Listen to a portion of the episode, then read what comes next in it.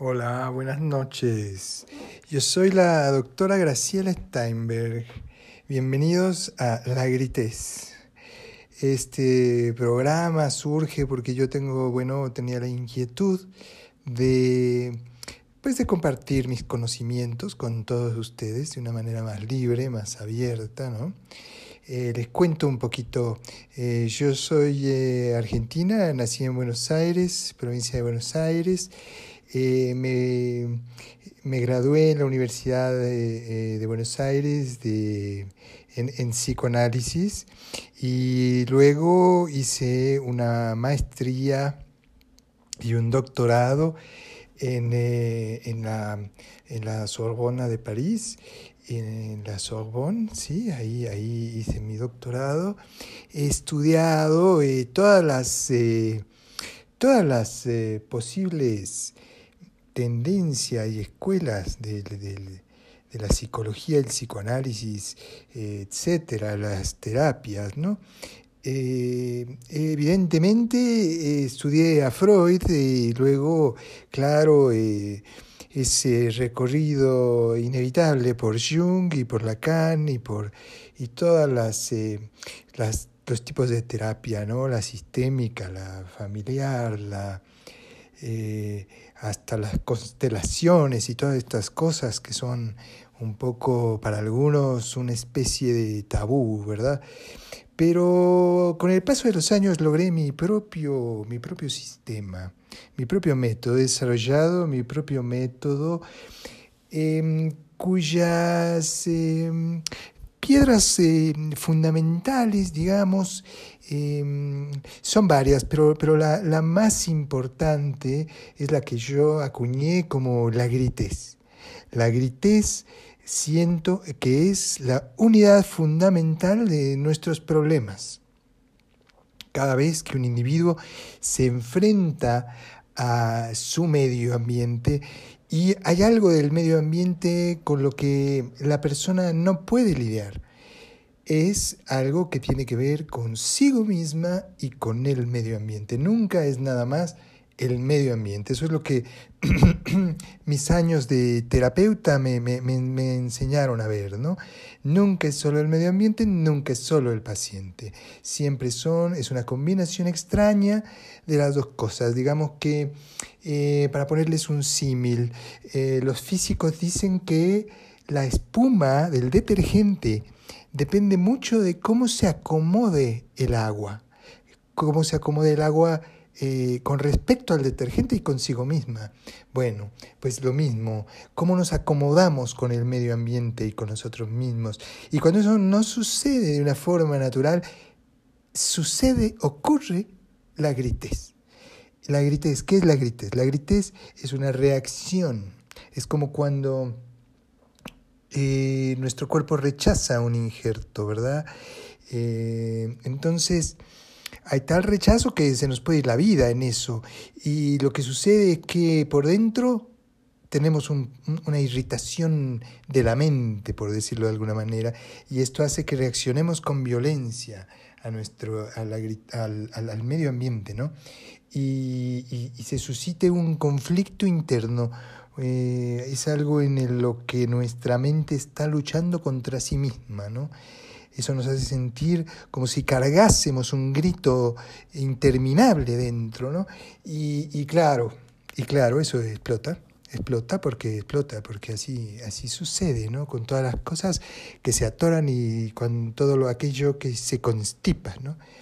Em, entonces, bueno, gran parte de mi método em, busca eh, detectar el punto de formación de la gritez en cada uno de nosotros, o de varios puntos de formación de la gritez, claro, puede haber muchos, y, desactivarlo, ¿no?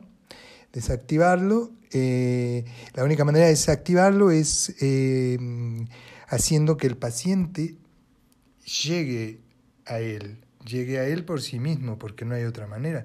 El paciente tiene que encontrarlo, tiene que verlo y tiene que, lidiar con él, dialogar con él, gritarle a la gritez, ¿no? Digamos, eso, eso, bueno, em, En fin, ¿no? E, ese es el, ese es, eh, mm, ya después le hablaremos de, otros, de otras eh, unidades esenciales de, de, mi método terapéutico, pero ese es básicamente eh, la, la, principal. Este es un consultorio, entonces la idea es que ustedes nos hagan llegar sus preguntas y nos hagan llegar sus preguntas y nos dejen saber eh, sus inquietudes. ¿no? Eh, ya, ya tenemos para esta primera edición tres preguntas, así que vamos a empezar. ¿no? Nos dice Susana López, Susana López eh, de Nuevo León, de la ciudad de Monterrey, nos dice, nos pregunta Susana, ¿cómo puedo no tener una relación tóxica? He tenido todo tipo de relaciones tóxicas con muchos hombres, incluso con mujeres, y ya no sé qué hacer, ¿no? Ya no, ya no, dice aquí, muy simpática, ¿no? Eh, dice, eh, ya no puedo más conmigo, ¿no? Como la canción, ¿no? Eh, pues sí. Pues mira, Susana, la principal respuesta, la principal respuesta es que no la tengas. Vas a decir, ah, bueno, pero, pero qué fácil, ¿no? O sea, qué fácil respuesta, ¿no? Eso me lo puede decir hasta mi madre, ¿no? Y yo, bueno, sí, pero es que te estoy tratando de hacer ver el autoengaño, ¿no? Uno eh, llega a una relación y empieza a obviar cosas, porque, claro, este, pues él eh, pues es un poco burdo, ¿no?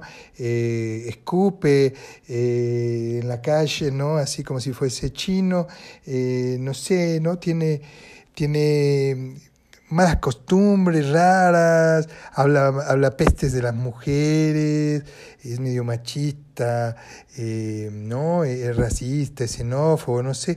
Entonces, ¿y, tú qué, y tú qué decís, no? Este, eh, ¿Vos qué decís? Pues decís, no, bueno, eh, quizá con el tiempo, qué sé yo, ha estado en otras cosas, de dónde viene, ¿no? hay, que, hay que tratarlo distinto, ¿no? Y y le das esa oportunidad, ¿no? Entonces te metes, te das esa oportunidad y le das esa oportunidad y ahí ya te estás metiendo en un terreno en el que no deberías meterte porque claramente estás yendo contra tus propios principios.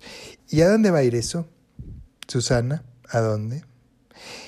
Pues claramente no va a ir a un buen lugar, Susana, ¿no? Eh, eh, las relaciones tóxicas se basan en, eh, en esta idea de de que nosotros permitimos cosas que no deberíamos permitir y viceversa, y se da un aspecto de codependencia entre las dos partes y de repente, bueno, ya, eso es, es una búsqueda del control y del poder en la cual ya no se quiere querer, se quiere hacer daño, ¿no? se quiere someter al otro, se quiere eh, muchas otras cosas que no son el amor. Entonces, Susana, no me vas a decir que no lo sabías, ¿no? Es que uno se da cuenta, uno empieza a entrar y ve las cosas que no le gustan, es como vas a una fiesta, ¿no?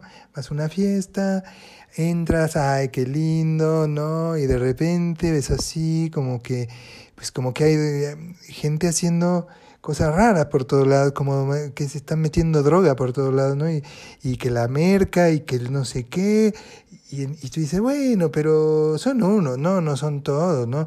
No sé qué. Y luego ves que, que casi todos. Y luego ves que no solo se meten eh, drogas, sino demasiada. Y luego ya ves a unos privados en el piso, así, con espuma. Y dices, oye, pero Susana, ¿no? Te hubiera sido antes, ¿no? Hija, bueno. Entonces es lo mismo, Susana. Tú tenés que buscar la manera de resistir a lo tóxico. Y si has tenido varias, bueno, ahí hay que preguntarse, ¿no? ¿Qué tanto, qué, qué te da? ¿Qué te dan esas relaciones que las buscas, ¿no? Y ellos también, ¿no? Porque claro, no, no, no, no, no, no, aquí no vamos a, a culpar a, a, la, a, la, víctima, no, no, o sea, o no te vamos a victimizar tampoco, ¿no? Este, tú ahí este, tienes que desactivar eso, tienes que verlo venir desde antes, Susana. Sí, lo veiste venir, ¿verdad? Yo sé. Es que lo vemos venir, pero no lo queremos aceptar. Queremos, ¿por qué? Porque queremos que nos quieran, queremos tener ya la relación. Y bueno, y también, ¿no? Pues quizá eh, está guapo y qué sé yo, y, y, a mí me ha pasado, ¿no, nena? Y hace mucho que no tengo sexo, no sé, y bueno, pero no, no, no, Susana, no, no se puede transigir con lo inaceptable, ¿no? Bueno, espero haberte ayudado, Susana, con esto. Obviamente, eh, mandanos otros, eh, eh, otros mensajes para si no, te, si no te ha ayudado con esto. Yo feliz, encantada de seguir con, con la ayuda, ¿no? En fin, bueno, ahora veo aquí, tenemos otra pregunta. Tenemos otra pregunta del señor, eh, ¿qué dice? Del señor Bellatín, dice, del señor Bellatín. Eh, qué raro, ¿no? Qué apellido tan raro, nunca lo había escuchado. Pero bueno, eh, dice, siento que vivo en el silencio. Hablo y hablo y hablo, pero mm, siento que no hablo, que estoy en el silencio. Mira, Qué, buena, qué buena pregunta, señor Velatín. Pues mire, es que justo, ¿no? Justo. Esto nos lleva al fondo de la gritez. La gritez, usted lo que tiene es un caso de gritez muy extremo, ¿no? extremo. Lo que sucede es que usted eh, habla y habla y se comunica, seguramente habla con muchas personas todo el tiempo, no puede parar de hablar, quiere comunicar, quiere decir, pero, pero todo eso es un reflejo de la ansiedad. Usted quiere eh, manifestar su ansiedad eh, para acallar el, el, ahora sí que para acallar el silencio. Lo que quiere es que el silencio no esté presente, porque lo que realmente hay en su mente es silencio. Hay tal angustia que, que, no sé de qué orden, ¿verdad? No sé si usted es un artista torturado, qué sé yo. Este, hay, hay, tal eh, neurosis, ¿no? Que, que no sabe qué hacer con ella, ¿no? Y si no sabe qué hacer con ella, no sabe tratar consigo mismo. Y si no sabe tratar consigo mismo, cuando no sabemos qué hacer, ¿qué hacemos? Nos paralizamos, nos detenemos, nos callamos. Para que no veamos ese silencio, lo llenamos con ruido y el ruido es este interminable chacharear por toda la vida, hablando con todo mundo, opinando de todo, ¿verdad? Y, y claramente no, lo que, lo que está pasando es que usted es un testigo mudo de un, de un chachareo exterior para distraer la atención y por dentro hay otro proceso. Porque el grito, el grito que usted quisiera expresar, el grito que usted quisiera sacar al mundo para pedir ayuda, no lo está sacando, lo está interiorizando. Entonces hay un grito interno, usted está gritando hacia adentro, ¿eh? Es como gritar pero adentro, es como gritar pero en silencio, se está gritando hacia sus adentros. Imagínese usted qué torturante proceso, ¿no? Terrible proceso, ¿no? Y entonces, imagine usted las, los dos accionares que está llevando a cabo diario. Por un lado, la cháchara, el ruido externo, toda esta, esta conjunción de esta em, terrible zumbido, este terrible cascabeleo, ¿no? que va por, por fuera. Y por dentro el grito, el grito, el grito, el grito hacia usted mismo, hacia, es una recriminación constante y es un pedir ayuda, pero hacia adentro, o sea que no va a ningún lado, nadie lo va a escuchar, ¿no? ¿No, no, no le parece agotador? ¿Cómo puede, señor eh, Velatín, ¿cómo puede? ¿Cómo puede vivir así, Señor? No. ¿Por qué se hace esto? Ese es el tema, ¿no? Claramente aquí lo que tenemos que desactivar en su interior es que esté dirigiendo la griteza hacia el interior. Usted tiene que, que aprender a gritar y ser vulnerable. Nosotros podemos mostrarnos como personas vulnerables. Eso no es un problema, eso no está mal. Eso es parte de ser humano, ¿no?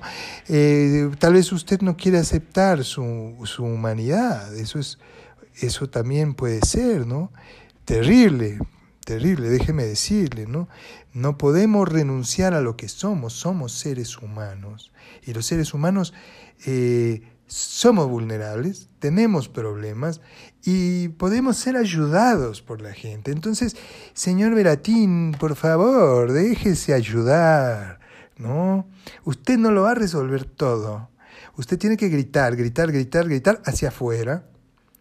Admita también, porque esto, esto, mire, esto es recurrente en gente que no quiere ser eh, transparente, porque tiene un trauma o varios traumas primigenios quizá desde la infancia, y no ha sabido lidiar con ellos.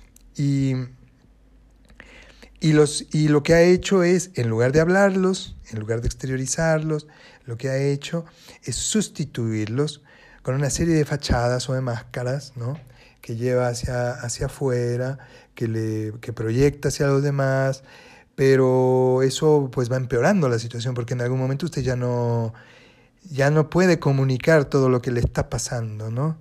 Entonces, eh, claro, hay un momento de rompimiento con el, con, el, con el yo, porque ya no es sustentable esto, la realidad le exige otra cosa, la realidad exige ser eh, usted mismo, vamos, ¿no?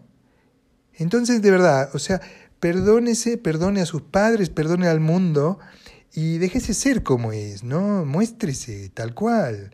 No va a pasar nada. Nadie lo va a creer más tonto, más imbécil, más... No, la gente lo va a aceptar, ¿eh? Créame, créame. Inténtelo. Y, mire, inténtelo y regresa, ¿eh? Y me dice cómo le fue, ¿no? Muy bien. Bueno. Pues sí, amigos, es que es difícil, ¿no? Cargar con el grito interno, cargar con lo que con lo que no se sabe cómo manejar, ¿no? Muchas veces lo convertimos en una especie de, de úlcera, ¿no? Una úlcera mental que, que, que, cargamos de aquí para allá, de allá para acá. Es cansado, ¿eh? Cansado.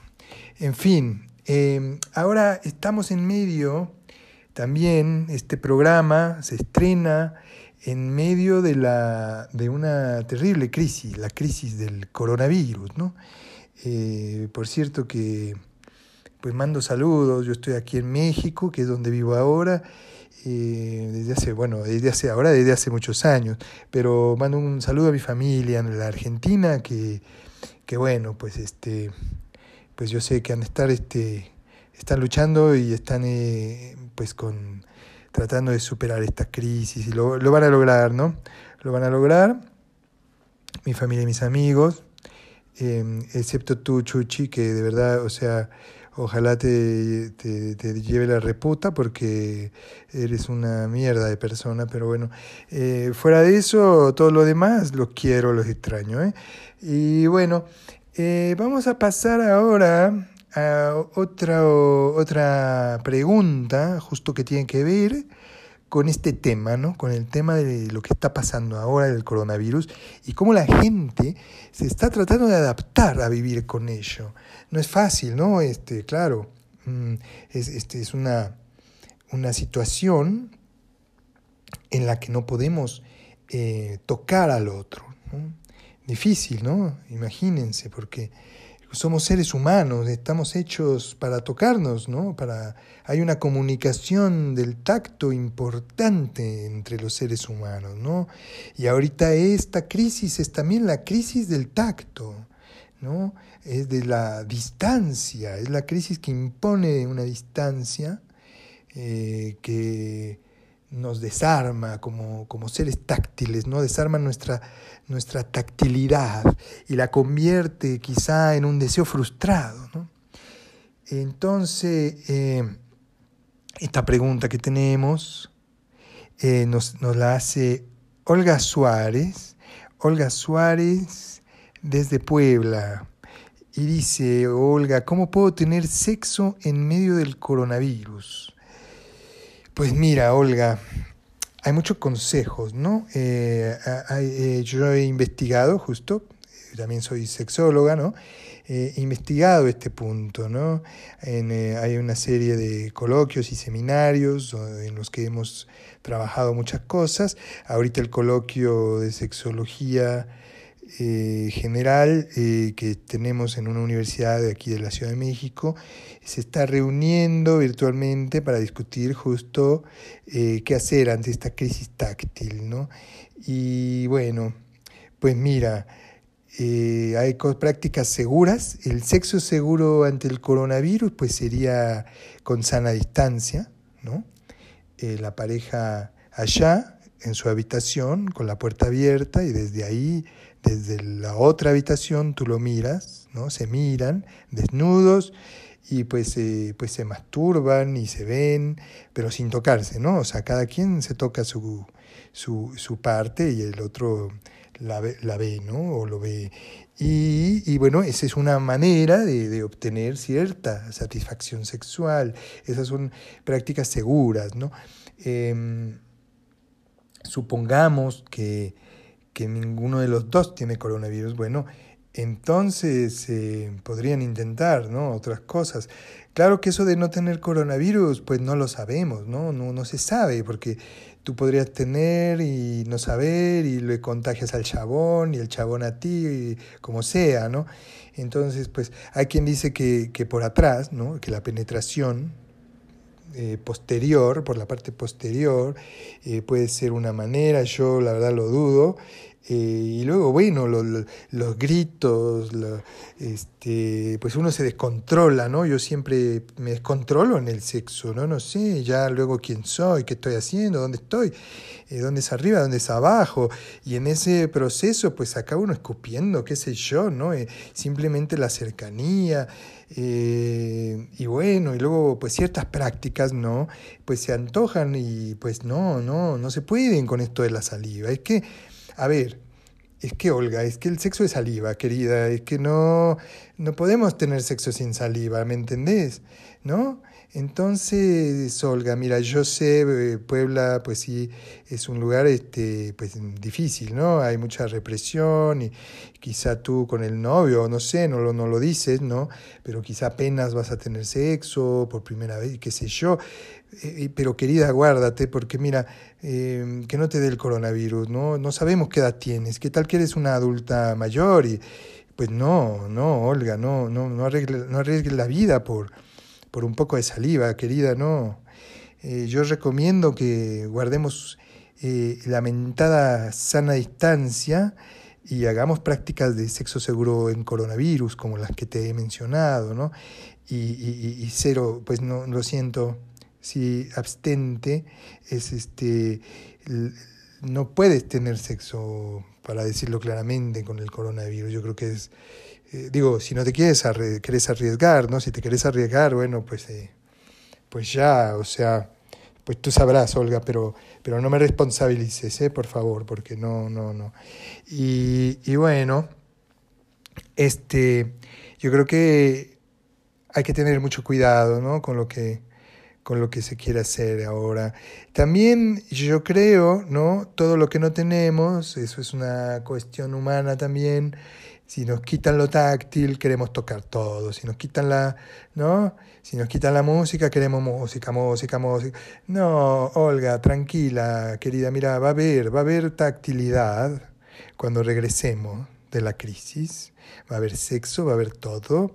Eh, vas, a, tener eh, eh, porongas todas las que quieras, pero, pero tú tranquila, ¿no? Ahora, mira, también puedes tener sexo contigo misma y, tal, y tal, y tal, y ya, ¿no? Eh, hay mucha porno, mucho porno por ahí, muchas maneras de estimularse. También, eh, ¿por qué no? El, el, sexo eh, auditivo, ¿no? Podés este, intercambiar mensajes de voz, el sexting, el, qué sé yo, ¿no? Olga, no, no, no te arriesgues, Olga, no, no te... No te despelotes, Olga, porque todo, todo tiene solución, ¿eh? En fin, Olga, bueno, amigos, creo que eh, ha sido un buen inicio, ¿no? Eh, esta, esta conversación con el auditorio. Y aquí, aquí vamos a estar. Este es el, la gritez. Aquí vamos a atender todas sus dudas, ¿no? Eh, y bueno, nada, eh, seguimos.